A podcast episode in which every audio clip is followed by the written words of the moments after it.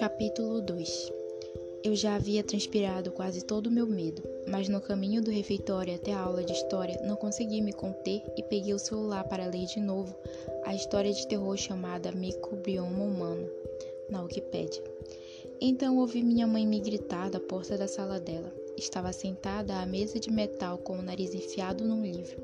Apesar de ser professora de matemática, a leitura era sua grande paixão. Nada de celular no corredor, Asa. Guardei o telefone e fui até ela. Restavam quatro minutos de almoço. Tempo perfeito para uma conversa entre mãe e filha. Ao levantar o olhar do livro, ela deve ter percebido alguma coisa no meu rosto. Você está bem? Aham. Uhum. Não está ansiosa? Em algum momento, a doutora Singh orientara minha mãe a não perguntar se eu estava ansiosa, então ela reformulou a pergunta para torná-la mais sutil. Estou bem. Está tomando seu remédio afirmou ela. De novo, evitando perguntas diretas. Aham, uhum, respondi com que, em linhas gerais, era verdade. No primeiro ano do ensino médio, quando tive uma espécie de colapso nervoso, um médico me prescreveu um comprimido branco que eu deveria tomar todo dia, mas tomava mais três vezes por semana em média. Estou achando você suada? Eu sabia que era isso que ela queria dizer. Mãe, você sabe quem decide o horário do almoço aqui na escola? Olha, não tenho a menor ideia. Provavelmente alguém da coordenação. Ah, sim. Por que 37 minutos de almoço e não 50 ou 22 ou qualquer outro número? Seu cérebro deve ser um lugar muito intenso, comentou ela. Só acho esquisito que esse intervalo seja decidido por alguém que eu não conheço e que eu precise adaptar minha vida a ele. Eu sigo a agenda de outras pessoas, entende?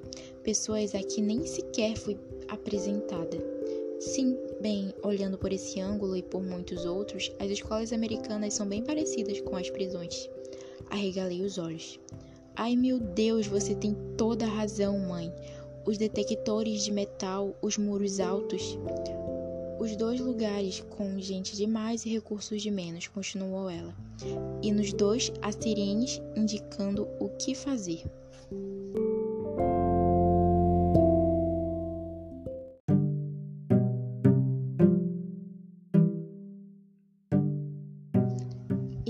Escolhe quando vai almoçar, acrescentei. E as autoridades nas prisões são pessoas com sede de poder e corruptas, exatamente como os professores. Ela me fuzilou com o olhar, mas logo começou a rir. Você vai direto para casa hoje? Vou, depois vou deixar a Daisy no trabalho. Minha mãe assentiu. Às vezes sinto falta de quando você era pequena, mas então me lembro daquelas atrações esquisitas do Chuck e Jazz. Ela está tentando juntar dinheiro para a faculdade. Minha mãe voltou a se concentrar no livro.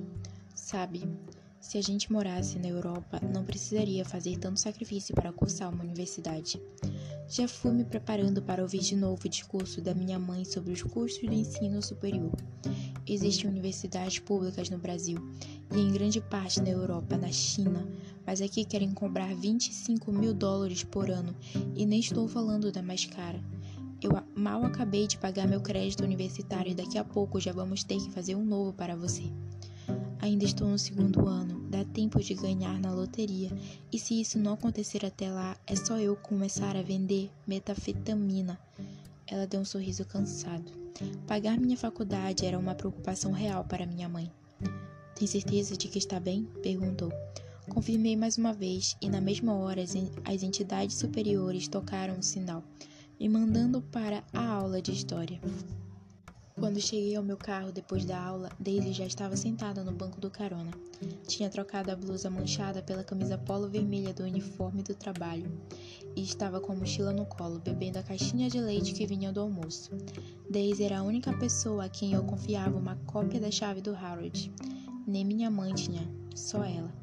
Por favor, nada de comida dentro do Harold, pedi. Leite é bebida, não comida. Cara de pau. Antes de seguirmos para minha casa, parei em frente à escola e esperei Daisy jogar fora a caixinha do leite.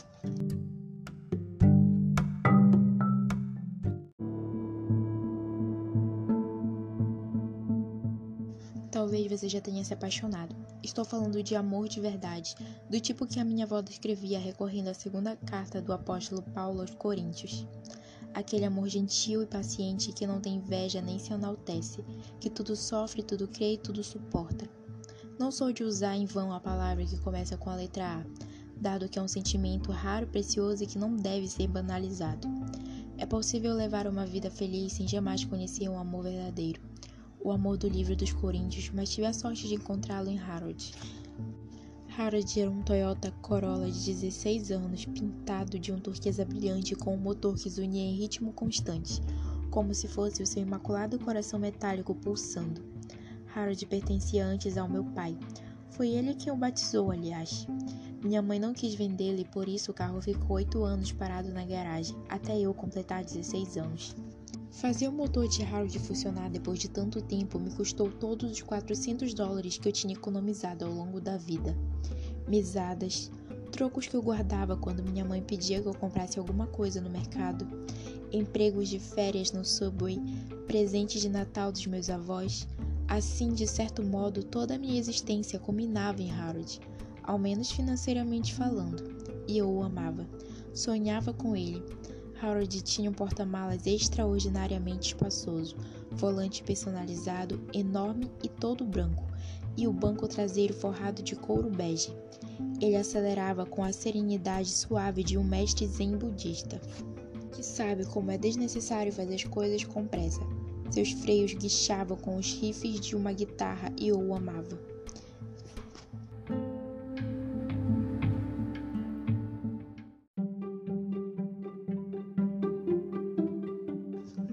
Harold não tinha Bluetooth nem o mísero CD player, ou seja, oferecia apenas três funções: uma, dirigir em silêncio, 2. Ouvir rádio, ou 3. Escutar o lado B da fita cassete do excelente álbum da Miss Elliott, que por não ser possível ejetar de toca-fitas, eu já tinha ouvido centenas de vezes. No fim das contas, o sistema do som imperfeito de Harold veio a ser a última nota na melodia da coincidência que mudou a minha vida. Daisy e eu estávamos passando de uma estação de rádio para outra em busca de uma música da boy band que jogávamos brilhante e desvalorizada, quando esbarramos numa notícia. Pickard Engenharia, construtora de Dianópolis, que emprega mais de 10 mil pessoas no mundo todo, foi hoje. Minha mão já estava em movimento e teria trocado de estação mais uma vez se Daisy não tivesse me impedido. Era disso que eu estava falando com você, explicou ela. E o rádio continuou.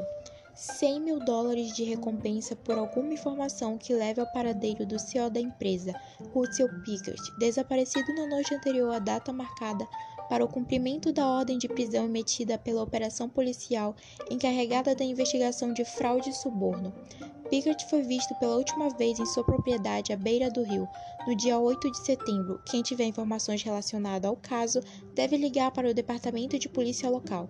100 mil dólares, repetiu Daisy. E você conhece o filho dele?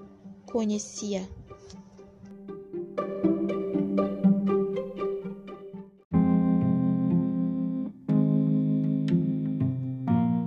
Duas vezes seguidas, nas férias de verão do quinto e do sexto ano, Davis e eu fomos para o acampamento da depressão, nosso apelido para o acampamento Whispero no condado de Bron, exclusivo para crianças que perderam um dos pais.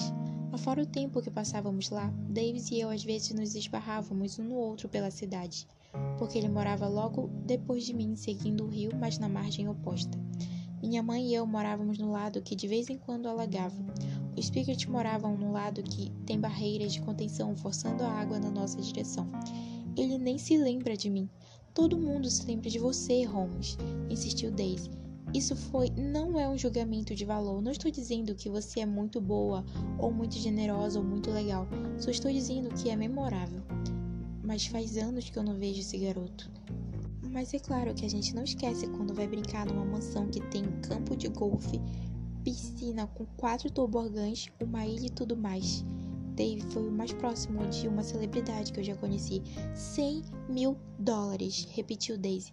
Peguei aí 465, o cinturão rodoviário que contorna Dianópolis. Eu ganho 8 dólares e 40 por hora para consertar máquinas de pibal no fliperama, enquanto tem uma bolada de 100 mil esperando pela gente.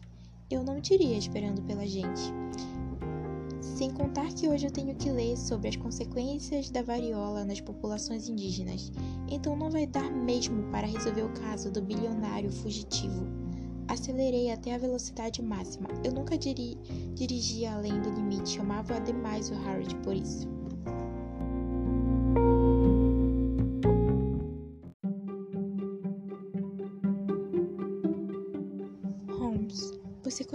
Tal de Dave melhor que eu. Portanto, como dizem os infalíveis rapazes da melhor boy band do mundo, Yours Yourn. Ela estava citando uma música chiclete que eu já não tinha mais idade para curtir, mas curtia mesmo assim. Você é a escolhida. Só não discordo de você porque essa música é realmente boa demais. Você é a escolhida. Começamos a rir e troquei a estação de rádio. Pensei que o assunto estivesse encerrado, mas então Daisy aceitou a matéria de Dianópolis Star no celular e começou a ler para mim. Russell Pitt, o controverso céu e fundador da Pitt Engenharia, não estava em casa na manhã desta sexta-feira quando a polícia apareceu com um mandado de busca e apreensão e não foi visto desde então. O advogado de Pickett, Simon Morse, alega desconhecer o paradeiro do cliente e o agente especial David Allen declarou hoje, em entrevista coletiva, que não foi registrada nenhuma operação com os cartões de crédito em nome de Pickett, nem movimentação alguma em suas contas bancárias desde a véspera da ação policial. Blá blá blá blá. Allen declarou também que, além da câmera no portão principal, não há câmeras de vigilância na propriedade. Segundo consta em uma cópia do relatório oficial da polícia, o qual o Star teve acesso, Pickett foi visto pela última vez por seus filhos, Davis e Noah, na noite de quinta-feira. Blá blá blá. A residência do empresário fica na rua 38, diversos processos, doações e zoológicos, blá blá blá. Ligar para a polícia se souber alguma coisa, blá blá blá.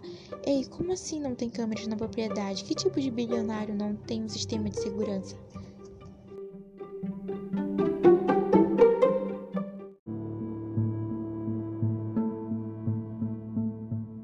O tipo que não quer que seus negócios duvidosos sejam gravados.